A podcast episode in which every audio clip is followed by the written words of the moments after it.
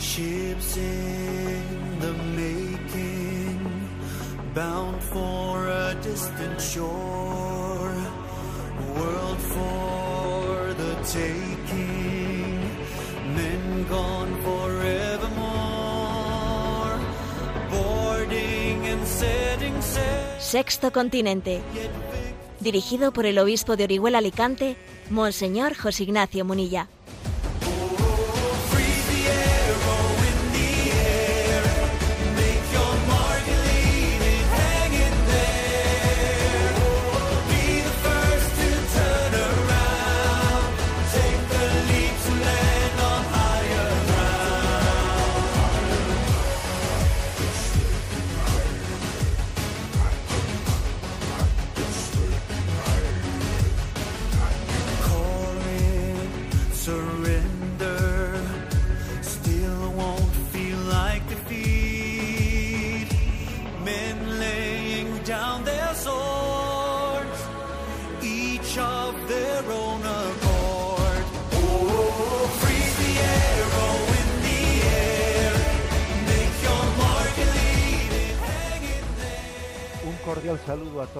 De Radio María. Un día más, con la gracia del Señor, nos disponemos a realizar este programa radiofónico llamado Sexto Continente, que lunes y viernes de 8 a 9 de la mañana, una hora menos en las Islas Canarias, realizamos en directo en Radio María España.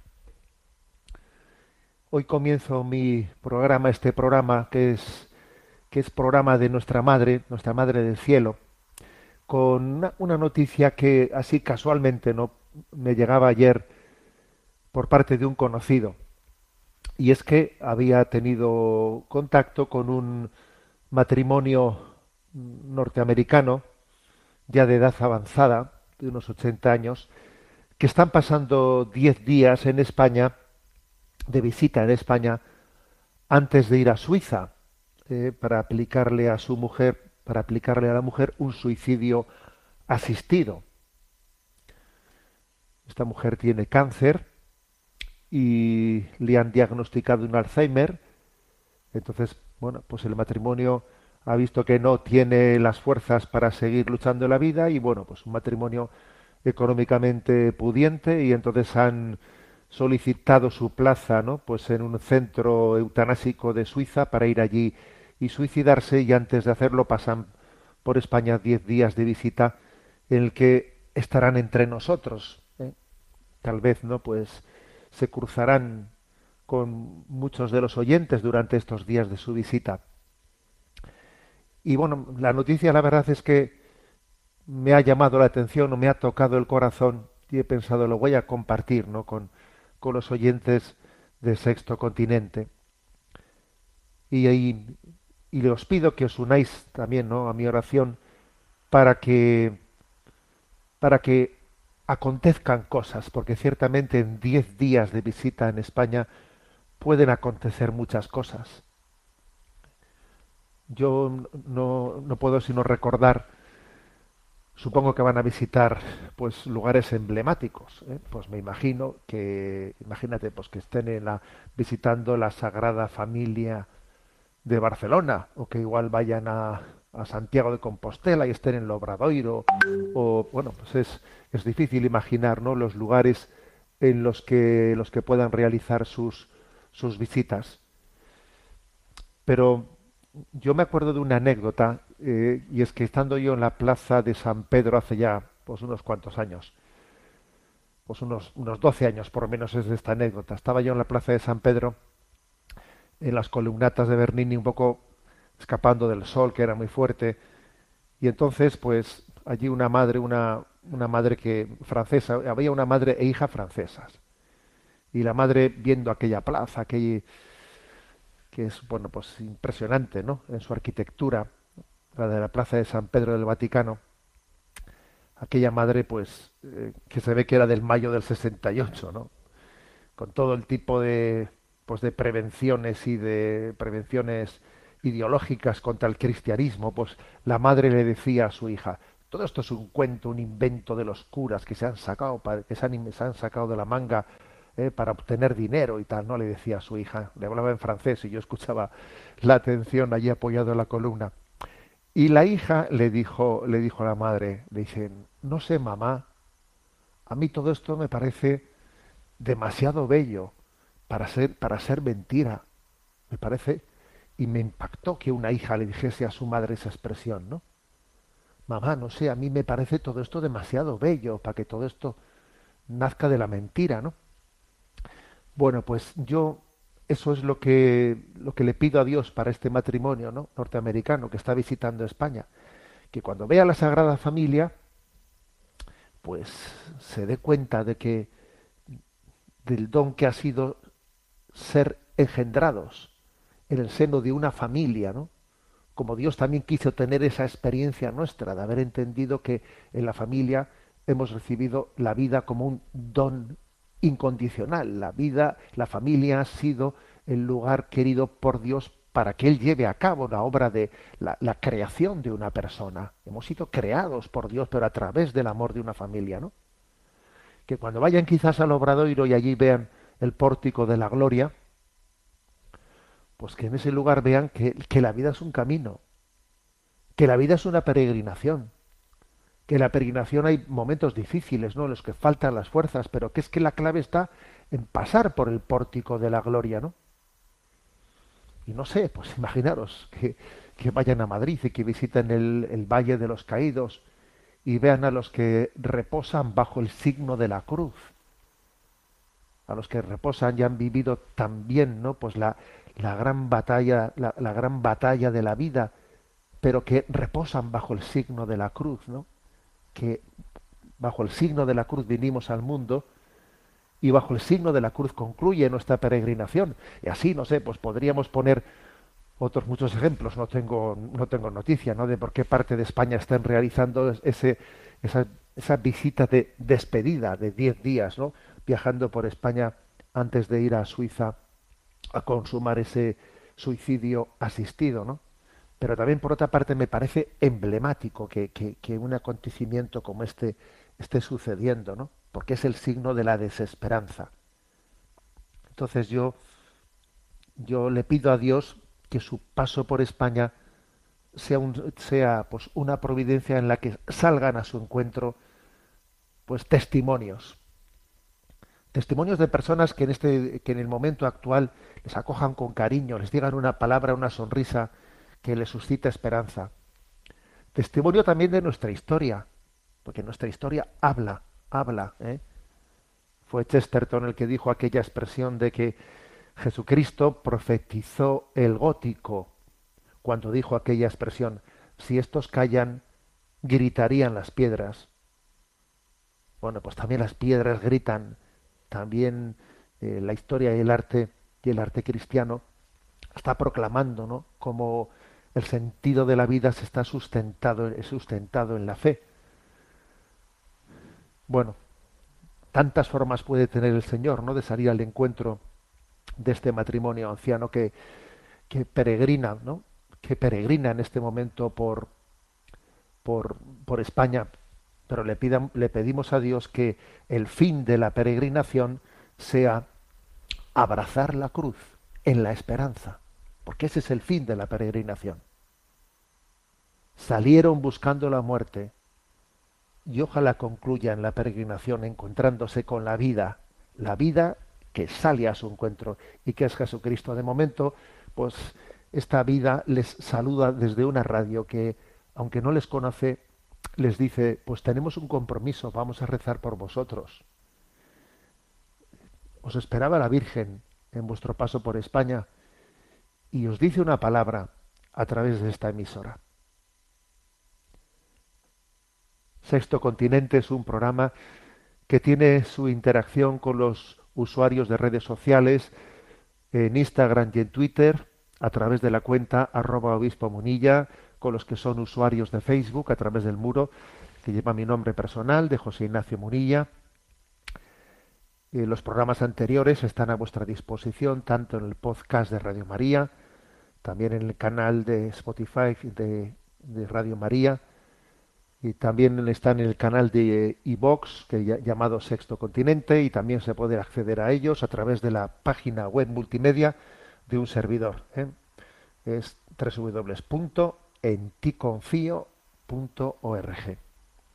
Bueno, vamos adelante con el, con el programa de hoy y he elegido como, como tema bueno, el comentario a un interesante artículo publicado en Religión en Libertad hace ya un tiempo, pero me parece que es una, una pues, pues, importantísimo, ¿no? El reflexionar sobre qué está aconteciendo en el, en el mundo digital que puede estar llegando a, a desordenar, ¿no? A, desordenar, a, a desestructurarnos en gran medida.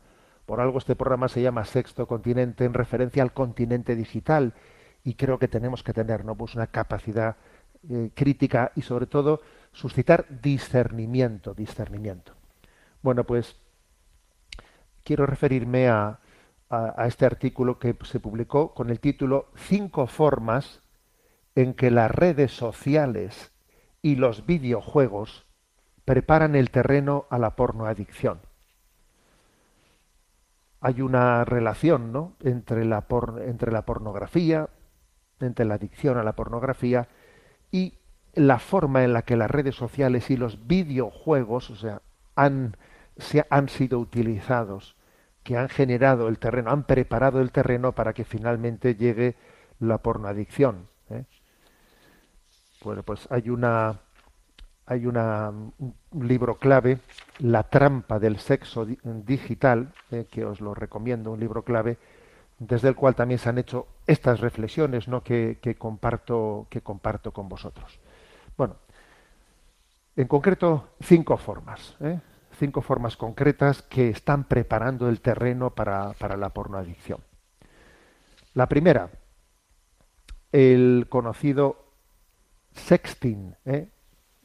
el término sexting viene de sex y de texting, eh, consiste en el envío a través de dispositivos móviles de material sexual audiovisual, eh, envío de imágenes eh, a nuestros conocidos, a nuestros amigos, envío de, imágenes entre, entre, jóvenes, entre adolescentes, con, con digamos, fotos comprometidas, con poca ropa o en posiciones eróticas o te mando una foto desde estoy en la cama y te y te mando una foto y tú estás en tu cama y me mandas una foto etcétera bueno pues todo ello ¿eh?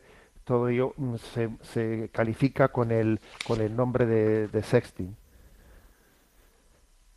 el problema digamos es que eh, esta esta práctica esta práctica de intercambiarse, ¿no? Pues entre adolescentes, entre jóvenes, ojo, ¿eh? y también entre adultos.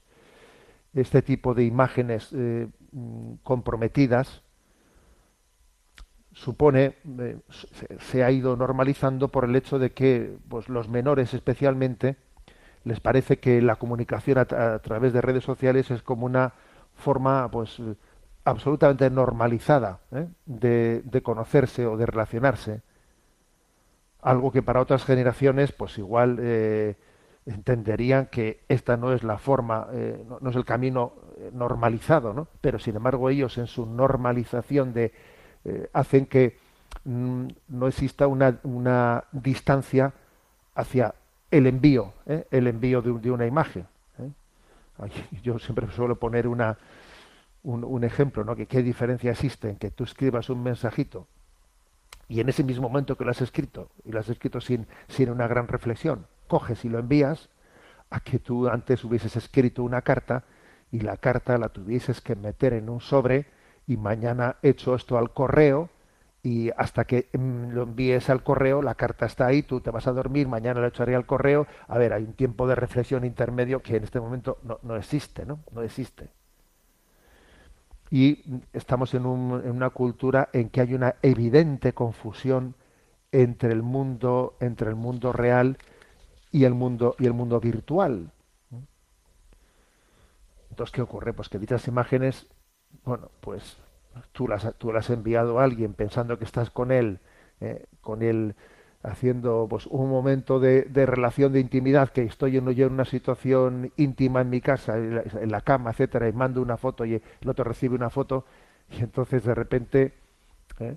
esa foto comienza a correr por ahí comienza a correr porque tiene su morbo y cuanto más morbo tenga, más va a correr. Y entonces de repente el adolescente comienza a sentirse traicionado, porque yo le mandé a alguien esta fotografía y el otro, y el otro la, la ha ido corriendo por ahí. Bueno, es, es, una, es un auténtico drama el que se está produciendo con el llamado sexting, ¿no? Por eso es, tan clave, eh, tan clave el, el que podamos transmitir a nuestros hijos pues la importancia la importancia de de la castidad ¿eh? de la castidad entendida en, en, en la guarda también de nuestra intimidad ante los demás o sea la intimidad ¿eh? el cuidado de la intimidad pues pues es algo algo clave no mostrándoles las consecuencias que puede tener ese tipo de prácticas y también escarbando en la falta de autoestima que puede ser, que puede estar escondida ¿no? detrás de que uno pues está eh, mostrando su su intimidad sin pudor porque aquí el sentido del pudor la falta del sentido del pudor pues es algo grave claro cuando falta sentido del pudor cuando falta un guardar nuestra propia intimidad puede puede estar denotando una falta de autoestima en la que yo como quiero ser aceptado por los demás, quiero, quiero entrar en la vida de los demás, estoy eh, de alguna manera levantando la barrera del sentido del pudor y de la intimidad para ver así si me aceptan, si me acogen, ¿no? Todo esto de una manera inconsciente, claro, pero está ahí presente, ¿no? También es importantísimo crear vínculo de confianza ¿no? con, con nuestros hijos para que nos puedan comunicar, ¿eh? o sea, para que puedan tener la, la, confianza de hablar con nosotros en la medida que, que, que ocurren situaciones como estas en, en, en su entorno y claro, que, que, la puedan hablar con sus padres para que también tengan una especie de lectura de juicio crítico, de decir, ¿tú qué opinas de esto? ¿Tú qué lectura harías de esto? ¿Qué, cómo, ¿Cómo lo aplicas a tu vida? ¿no? Eso que ha ocurrido en tu clase, eso que ha ocurrido en tu entorno, ¿cómo lo aplicas a tu vida? ¿no? para así poder orientar a los hijos en el uso responsable de las tecnologías. ¿no? La clave, pues obviamente no, no, no va a estar en, meramente no pues en, la, en las prohibiciones, sino, sino en, en asumir, ¿eh? en, asumir que tiene que haber un control, un control en el que, en el que nos preservemos a nosotros mismos, ¿no? cuida del orden para que el orden cuide de ti. ¿eh? Bueno, pues este es el primer, digamos, dentro de esta, ¿no? de esta explicación de, de cuáles son, eh, digamos, los, los factores que pueden estar, las formas que nos preparan para la pornoadicción. Claro, si uno, si uno se ha ido, ha ido asumiendo el sexting como una forma de, de abrir nuestra, nuestra intimidad sin pudor a los demás, está preparando el terreno para la pornoadicción, claro. La segunda forma, eh, el, la, el, influjo del, de TikTok, eh, de esta famosa red social que se ha extendido tantísimo entre los adolescentes, el TikTok, el influjo que tiene la sensualidad ¿eh? y la búsqueda del like, esa búsqueda de, del, me gusta, del me gusta. Bueno, todos somos conscientes de que la inmensa mayoría, no por no decir casi todos los jóvenes españoles, estén en su perfil eh, en redes sociales, el noventa y pico por ciento, eh, según las estadísticas, el noventa y pico por ciento. La mitad de ellos tienen, digamos, más de unos 300 contactos cada uno. ¿eh? y eso obviamente quiere decir que entre 300 contactos comienzan ya a tener eh, personas que no les conocen, que no les conocen eh, personalmente. Muchos de los contactos que tiene un joven, un adolescente, algunos con ellos he tenido encuentro eh, personal, pero con otros, con otros no, no, las, no lo ha tenido. Son personas desconocidas. Y esto, curiosamente, acelera el deseo de la caza de likes de, de, de, personas que, que están con ese sencillo resorte del like, de me gusta lo que lo, la foto que has mandado, me gusta, pues está se está de alguna manera creando una nueva droga digital. Y la nueva droga digital, pues es el tener más aceptación. El que el mensaje, la foto que me ha mandado, mira cuántos likes ha tenido, mira, mira cuántos likes, ¿no? fíjate, esta foto me ha salido bien, esta ha tenido más likes que esta otra. Es una nueva droga digital. Y para ello, para que los likes pues, sean muchos, para que pues, la sensualización del contenido es determinante. Si tú quieres tener éxito ¿eh? en los likes, ¿eh? pues tú tienes que mandar fotos que estén más sensualizadas, porque eso te va a dar más, bueno, pues más, mm, más aceptación, más aplauso. Entonces esto, esto es así. ¿eh? Cuanto más carne enseñes, más seguidores vas a tener. Eso es impepinable, ¿no? Entonces existe un, un algoritmo en el que la red social de TikTok, ¿eh? pues mm, premia, pues eh, las chicas guapas, sensuales, vistiendo de una manera determinada, etcétera, ¿no? Luego, luego paradójicamente, paradójicamente una, una compañía como TikTok está primando en, sus algoritmos, está primando la sensualidad, aunque luego eh, pretende eh, no primar o castigar eh, la, la desnudez absoluta, ¿no? O, o ya pornográfica, es decir, está, está queriendo primar lo sensual, pero, pero no, no lo, lo pornográfico. Ya, lo que no se puede hacer es eh, soplar y sorber al mismo tiempo, encender la vela y querer apagarla al mismo tiempo. Obviamente has puesto en marcha ¿eh? para desde, desde esa necesidad de autoestima que yo necesito tener muchos likes para que yo así me sienta alguien delante de los demás, de repente eh, descubro que la sensualización de mis fotos eh, tiene un éxito tremendo. Entonces la red social TikTok es- eso lo está mm, en sus algoritmos lo, lo prima, lo prima. Y luego en la red social TikTok, eh, te- paradójicamente, ante la sociedad dice, dice no, no, nosotros eh, en nuestros algoritmos no primamos eh, la difusión de la pornografía. Ya, perdón, tú has encendido la mecha, has encendido la mecha con esa priorización de la sensualización y luego a ver, a ver quién es el que la paga. ¿eh?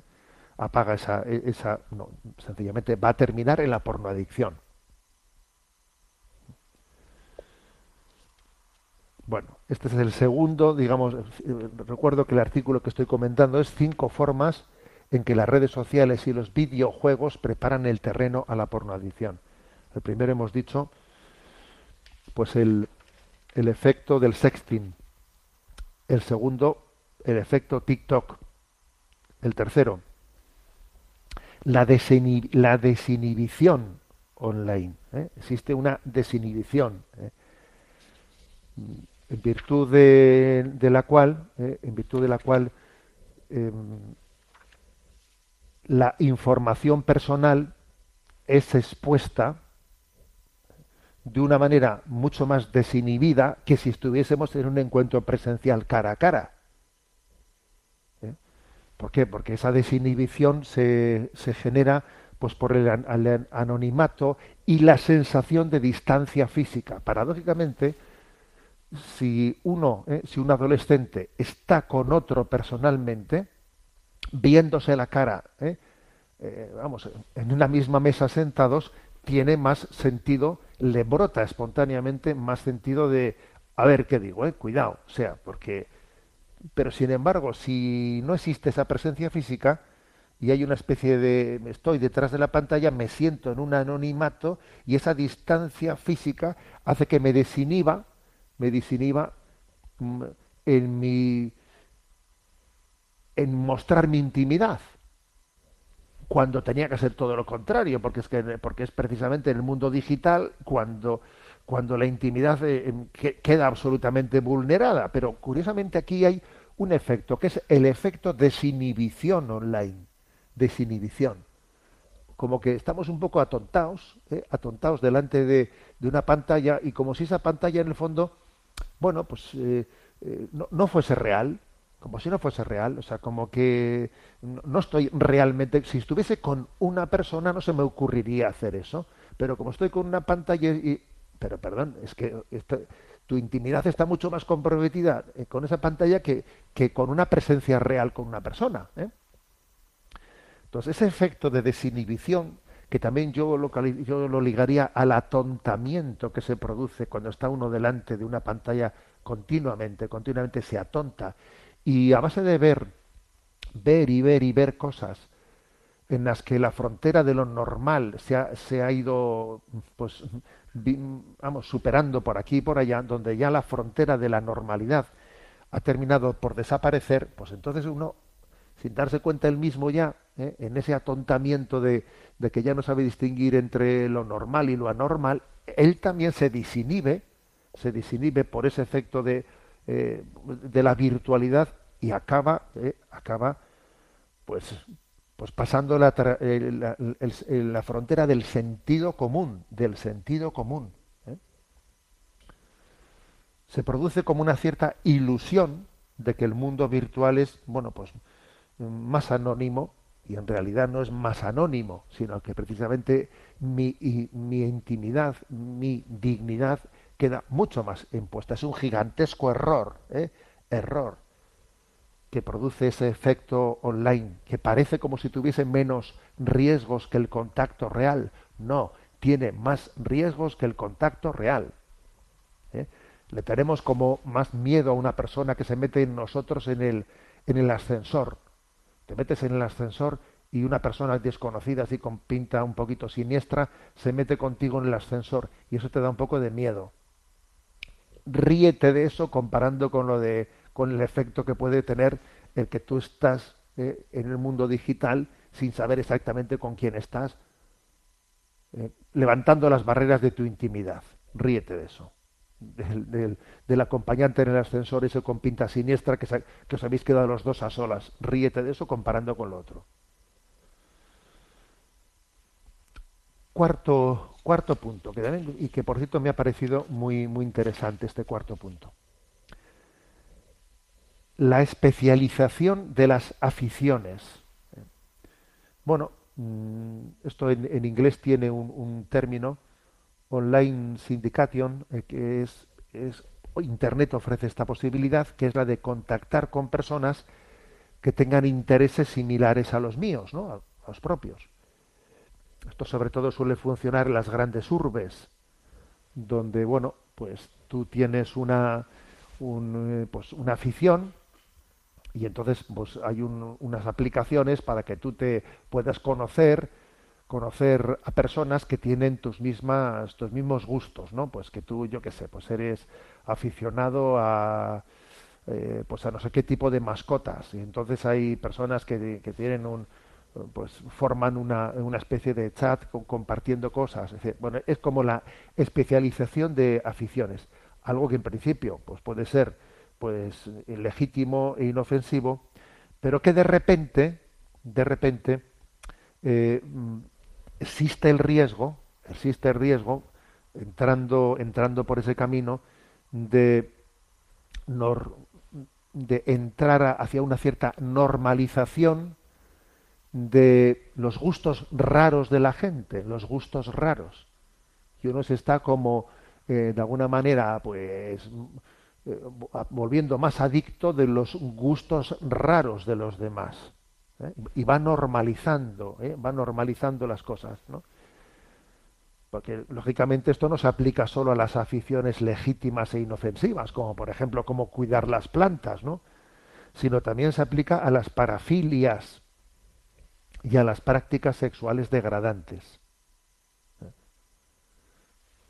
Y el vínculo que se va estableciendo con otra, con otra, con otra persona es más fuerte cuanto más específico es la afición. Es que yo tengo afición a una cosa en la que casi nadie tiene afición a esto y entonces de repente se va creando un vínculo un vínculo con las otras personas que parece que entonces yo, vamos, es que tengo que estar súper hermanado con esta persona porque nos hemos conocido por una app en la que, fíjate, tenemos el mismo un gusto eh, sobre un gusto friki, eh, un gusto friki de esos, ¿no? Una afición friki que casi hay pocos ya que, que seamos capaces de, y, va generando una especie como de adicción, ¿no?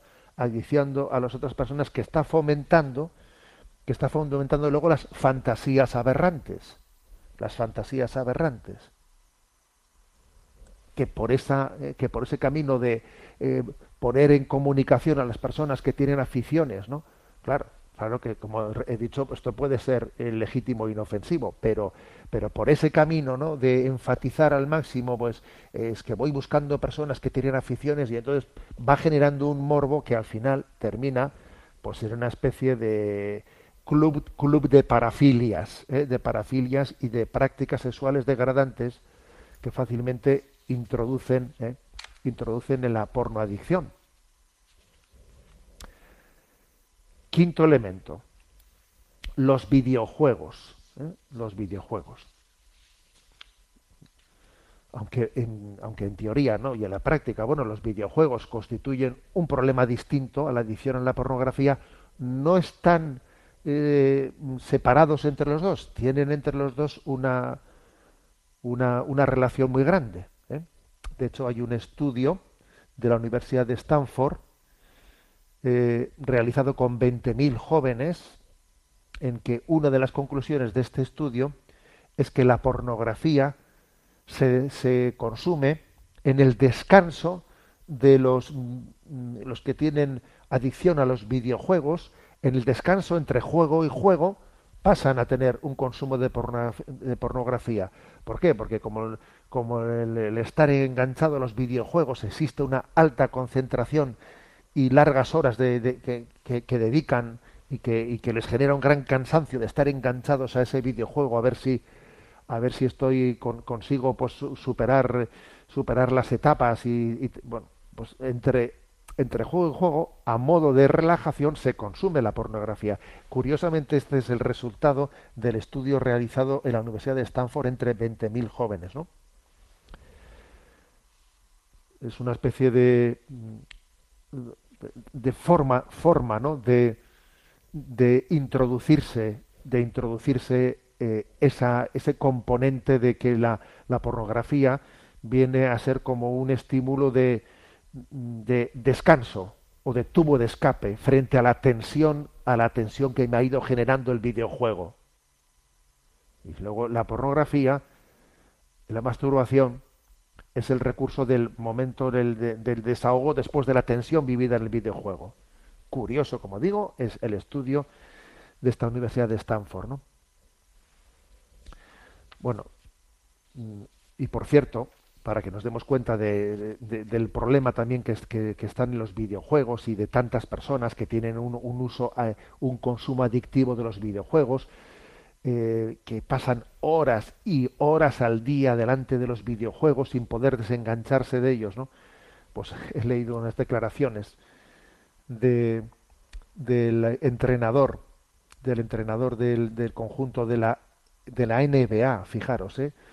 pues, pues un, uno de los equipos principales de la NBA, que es el New York Kings, bueno, yo entiendo un poco de deportes, ¿eh? pero bueno, es uno de los equipos más emblemáticos de la NBA, el New York Knicks, que dice el entrenador que Fortnite, que es uno de los videojuegos ¿no? más adictivos, dice el Fortnite, es ahora mismo mi mayor rival, dice el entrenador del equipo. Mi mayor rival es el Fortnite, ese videojuego en el que él se da cuenta que sus propios jugadores, los de su equipo, están enganchados al, al, a ese juego. Y entonces eres consciente de que sus jugadores de la NBA, eh, de la NBA, que no estamos hablando de adolescentes, están enganchados a ese juego y dice, y tengo el problema de que cuando vienen por las mañanas han dormido mal porque están enganchados al videojuego y, y, el videojuego les ha quitado horas de sueño por la noche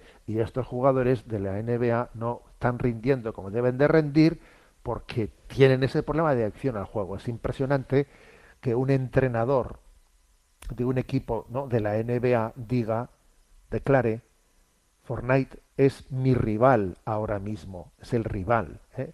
con el que, contra el que tiene que luchar el, el entrenador de un equipo de la NBA, porque ve que tienen una adicción al videojuego. Y claro, y como digo, es muy fácil, facilísimo, que, es, que esa adicción al videojuego termine derivando en una adicción a la pornoadicción. Bueno, pues me ha parecido mmm, interesante ¿eh? este artículo. Cinco formas en que las redes sociales y los videojuegos preparan el terreno a la pornoadicción. ¿eh? Y las cinco formas son el sexting, el TikTok, con su sensualidad y la búsqueda del like, ¿eh? el efecto de desi- desinhibición inconsciente que se produce en el mundo eh, en el mundo digital. En cuarto lugar, la especialización ¿eh? de las aficiones como una puerta por la que entra también al final la pornoadicción y en quinto lugar los, los videojuegos.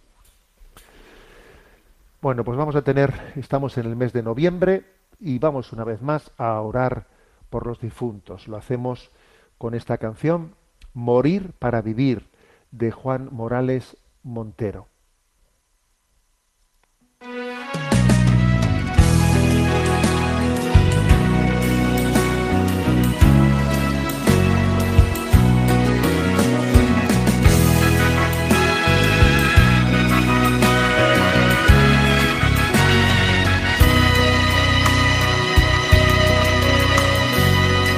Señor, tantas cosas, cosas que van y que vienen, cosas que no se detienen cuando se quiere vivir. Pasa la vida y los años, aunque son muchos, son pocos. Solo Señor en tus manos se vive la eternidad. La vida no termina aquí, Señor. Si creo en ti mañana seguirá. Permíteme morir, morir para vivir, sabiendo que estaré entre tus brazos, Señor, por siempre gozando de tu paz. Así quiero morir, morir para seguir viviendo.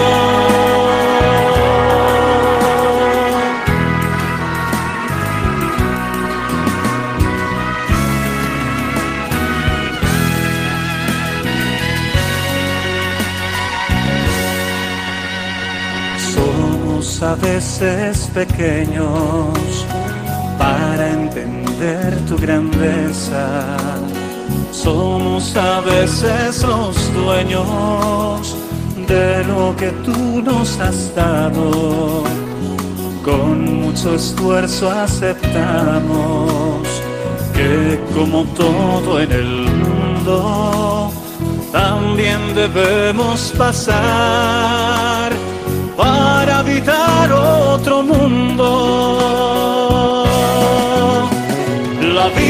termina aquí, Señor. Si creo en ti mañana seguirá. Permíteme morir, morir para vivir, sabiendo que estaré entre tus brazos, Señor, por siempre gozando de tu paz. Así quiero morir, morir para seguir gozando de tu paz. Así quiero morir, morir para seguir viviendo.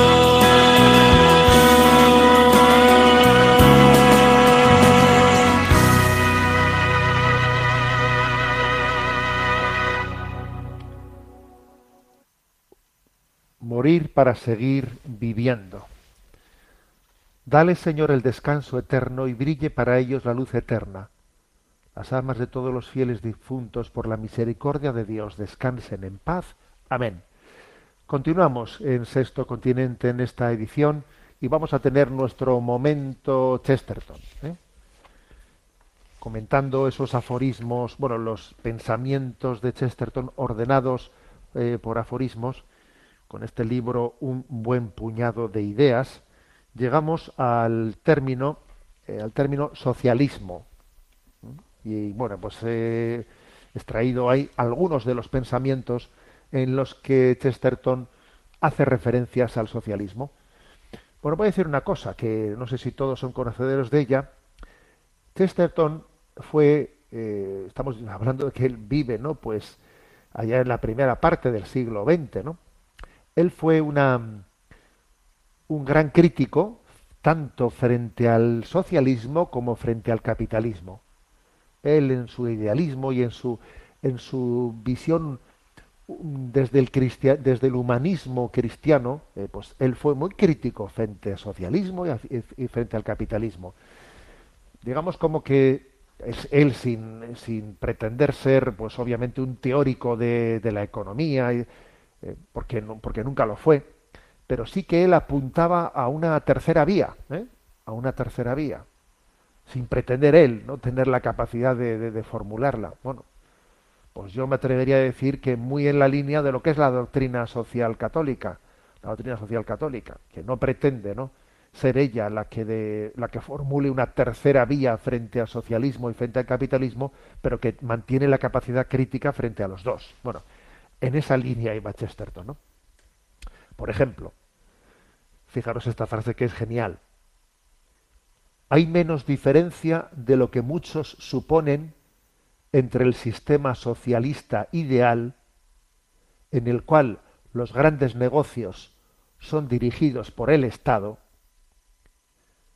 y el actual sistema capitalista, en el cual el Estado es dirigido por los grandes negocios. Curioso esto, ¿eh? Curioso. Dice, mira, el sistema eh, socialista, los grandes negocios son dirigidos por el Estado. Y en el sistema capitalista es el Estado es dirigido por los grandes negocios. Bueno, dice, el caso, el caso es que estamos siendo, siendo siempre arrastrados y el hombre no es el, el hombre no es el que gobierna la situación, ¿no?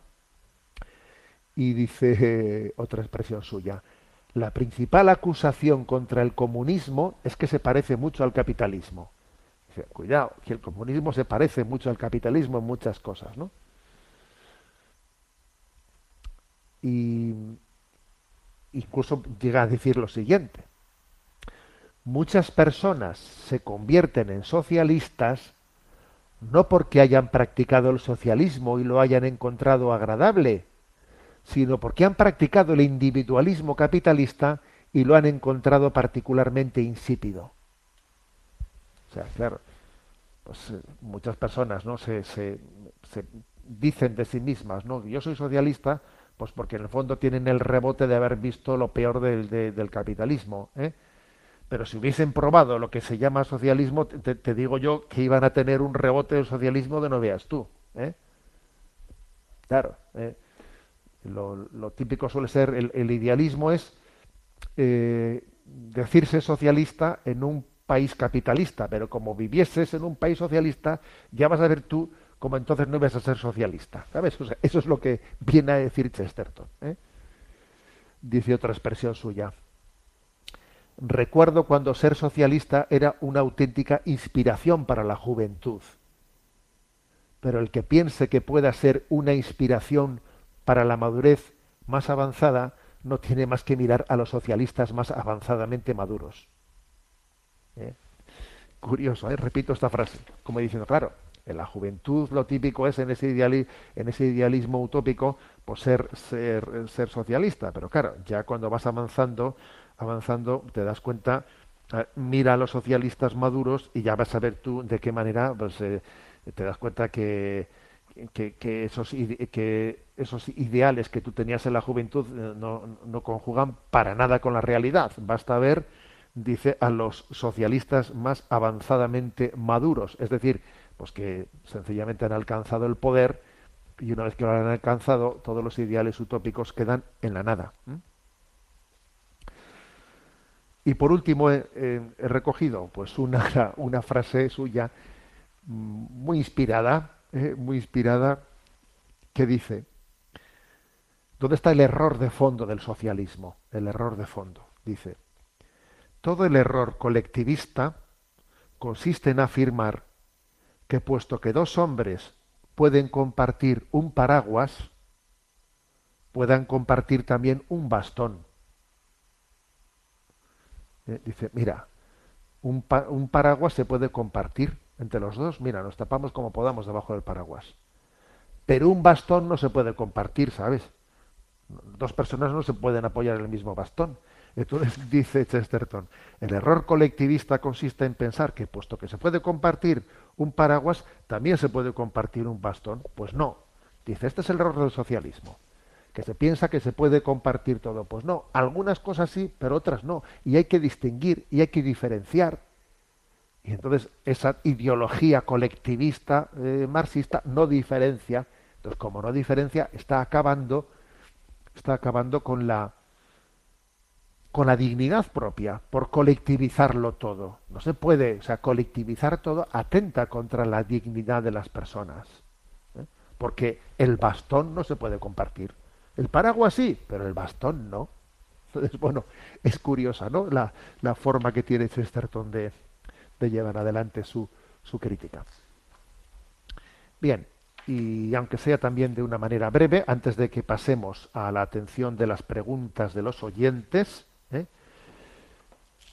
voy a comentar el punto 285 del DOCAT, ¿eh? de este compendio de doctrina social de la Iglesia. Dice el punto 285. ¿Cómo ve, ¿Cómo ve la Iglesia la guerra?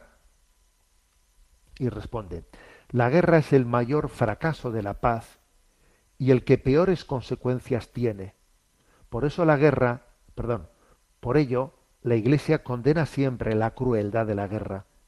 La guerra no puede ser jamás el remedio idóneo para resolver los problemas surgidos entre naciones, ya que con ella se daña a todas las partes y se generan conflictos nuevos y aún más complejos.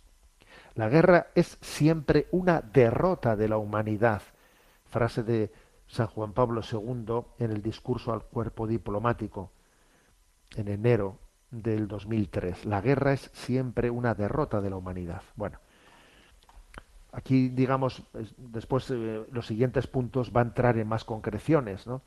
Eh, también sabéis que forma parte de la doctrina social de la Iglesia un discernimiento de qué condiciones tiene que haber para que eh, pues un Estado se meta en la guerra como, como, un, como un mal menor, o sea, de lo que se llamaba la doctrina de la guerra justa, es decir, una guerra autodefensiva para defenderse de un ataque, etcétera. Bueno, pues esa, esa reflexión vendrá en, en, en números posteriores. Pero aquí ahora, en este punto 285, yo creo que se limita, se limita a decir que nuestra, nuestra inspiración cristiana nos tiene que llevar a, a decir que la guerra es siempre una derrota, la guerra es, la guerra es un mal en sí mismo, aun cuando incluso uno tenga que recurrir a ella como último remedio para defenderse de un injusto ataque porque no tiene, o sea, incluso, a ver, siempre siempre que se utiliza la violencia, es imposible, es imposible que no, que no se generen otros males. Porque es imposible que no se generen otros otros males. ¿eh? Entonces, aquí, aquí el Tocat nos ofrece un proverbio que dice, el que predica la guerra es predicador militar del demonio. Entonces, creo que, ¿qué es esto de predicar la guerra? Bueno, pues recurrir fácilmente, fácilmente a sus recursos sin haber agotado todos. Pues, por ejemplo, el caso de la guerra de, de Rusia y Ucrania. A ver, con todo mi respeto, señor Putin, ¿no? Mm, usted se da cuenta de cómo ha recurrido a la guerra de alguna manera engañado por los predicadores de la guerra que usted ha tenido en su entorno y que le han dicho esto no lo vamos a comer en cuatro días, esto es, en un pin pan hemos, nos hemos hecho con todo. Todos esos encantadores, ¿no? Esos, eh, pues ese mundo de consejeros que él tendría en su entorno y le darían unos informes totalmente que luego han resultado que las cosas no son así, que son siempre mucho más complejas de lo que uno se piensa de partida, pues le, le, han dado, son predicadores de guerra, son predicadores del demonio, que te han dado una expectativa pensando que la violencia va a... no, y la violencia lo que hace es complicarlo todo. ¿Mm? Y ahora que parece, ¿no? Pues que está Rusia retrocediendo, pues ahora Zelensky, Zelensky también tendrá en torno a él otra, eh, otro grupo de predicadores eh, predicadores de la guerra que le dicen, bueno, pues ahora ya vamos a ir hasta el final, venga, ahora ya vamos a ir a por ellos, ahora ya, en vez de coger y decir, mira, vamos a ver, aprovechemos, aprovechemos un momento en el que a todo mundo nos interese para llegar a un acuerdo de paz. Pues no, tira, tira para allá. Siempre, siempre existe el riesgo de que existen predicadores de guerra que te digan que, que el recurso a la guerra va a ser va, va, va a ser eh, el verdadero camino hacia la solución. Y no es verdad. ¿eh? La guerra siempre complica las cosas, ¿eh? porque genera un dinamismo de crueldad, de crueldad. Y, y se generan más problemas. Y entonces lo- los, los límites éticos pues dejan de existir, dejan de existir. Y entonces la gente más, más, más débil es la que más sufre. De repente a una familia pues le llega una carta en la que dice tú alistarte, venga. Y de la madre mira a su hijo y dice, pero ¿cómo que alistarse? ¿Pero qué es esto? Pero, pero, a ver. Entonces, yo creo que este punto 265 se centra en esto, ¿no? Ojo a los predicadores de la guerra, que piensan que hacen la referencia a que, a que la violencia va a ser la solución. ¿eh? Bueno, aunque sea de manera breve, pero vamos a atender también a las preguntas que tenemos eh, dentro de ese correo electrónico habilitado, que es el sexto continente arroba radiomaria.es. Allí han ido llegando las preguntas y a Yolanda que le tenemos en la emisora le vamos a pedir que nos presente las preguntas seleccionadas. Adelante, buenos días. Muy buenos días. La primera pregunta es de Marco, que escribe desde Valencia. Dice, creo que no he llegado a entender del todo el significado del mensaje que usted envió a redes sociales el día 8 de este mes. Me refiero al mensaje que decía, la persona humana no se reproduce, sino que se procrea. Bueno, a ver, pues mm, es verdad que está dicho de una manera muy, muy breve, pero esconde detrás de ello algo pues eh, que tiene una trascendencia muy grande. La persona humana no se reproduce, sino que se procrea. Bueno, somos conscientes de que los términos eh, se, se utilizan eh, pues a veces sin ser conscientes de, de- todo lo que tienen detrás, ¿no? La reproducción humana, bueno, es un término que se, que se utiliza mucho, incluso nosotros mismos podemos utilizarlo, ¿no? La reproducción humana, mm, la reproducción de, de los animales, la reproducción de las aves, la reproducción eh, de las plantas, la reproducción, la palabra reproducción pues se utiliza y se aplica indistintamente, ¿no? Pero yo creo que, eh, que nosotros tenemos que afinar más, tenemos que afinar más y no aplicar este término a la reproducción humana. ¿Por qué no? Porque hay una, una diferencia esencial, sustancial, ¿no? Entre lo que es la entre lo que es la vida humana y lo que es la vida animal o la vida vegetal. Por eso yo me niego a utilizar, ¿no? A utilizar el término reproducción, eh, pues cuando estamos hablando del ser humano. ¿eh? Reproducción asistida, reproducción no sé qué, reproducción. ¿Por qué me niego a ello? ¿Y por qué digo que el término más adecuado es el de procreación? Porque el término procreación hace referencia al acto de la creación. Procreación. En el origen, en el inicio de la vida humana, hay un acto creador de Dios. Igual que Dios creó ¿eh? a Adán, al primer hombre, ¿no? Y su cuerpo lo formó del barro de la tierra, que es una imagen bíblica muy, muy sugerente. El cuerpo lo formó del barro de la tierra. Es decir, el cuerpo venía, ¿eh? provenía, provenía de la propia creación que ha ido evolucionando. Pero para que pasase a ser un ser humano, Dios sopló en su nariz un aliento de vida. Es decir, le infundió el alma. Eso que ocurrió con Adán, ocurre con cada ser humano que en su concepción, así como eh, biológicamente, pues ese embrión viene del espermatozoide, del encuentro entre el espermatozoide y, y el óvulo de, su, de sus progenitores, ¿eh? pero sin embargo hay en ese momento ha habido un acto creador de Dios. Dios hay, ha soplado sobre la nariz de Adán, ha soplado su aliento de vida para que ese embrión sea persona humana y tenga un alma, no solo es biología, tiene un alma humana. Por eso el término procreación es el, es el más adecuado.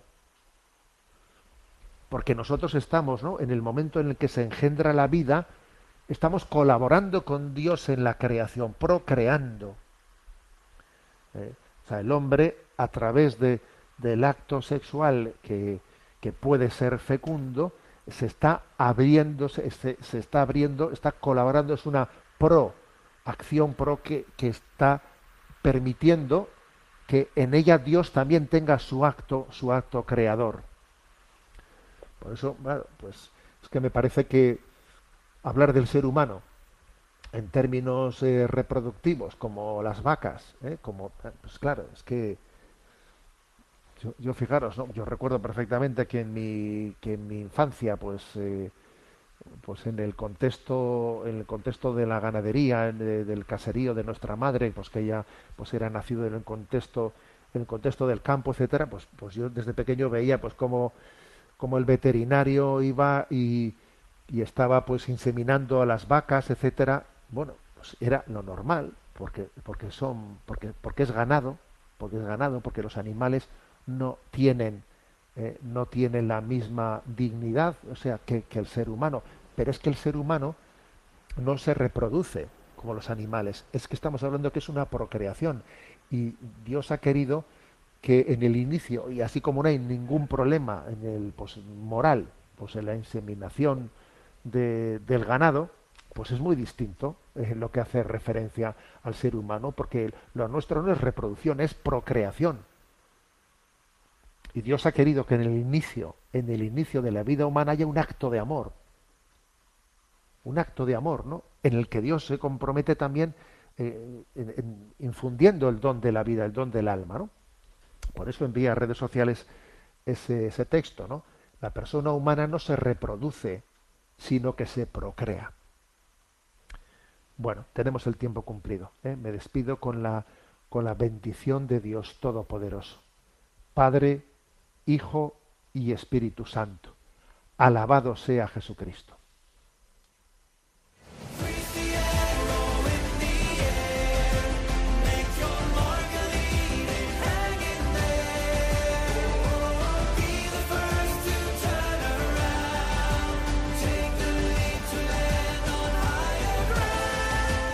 Finaliza en Radio María, Sexto Continente, dirigido por el obispo de Orihuela Alicante, Monseñor José Ignacio Munilla.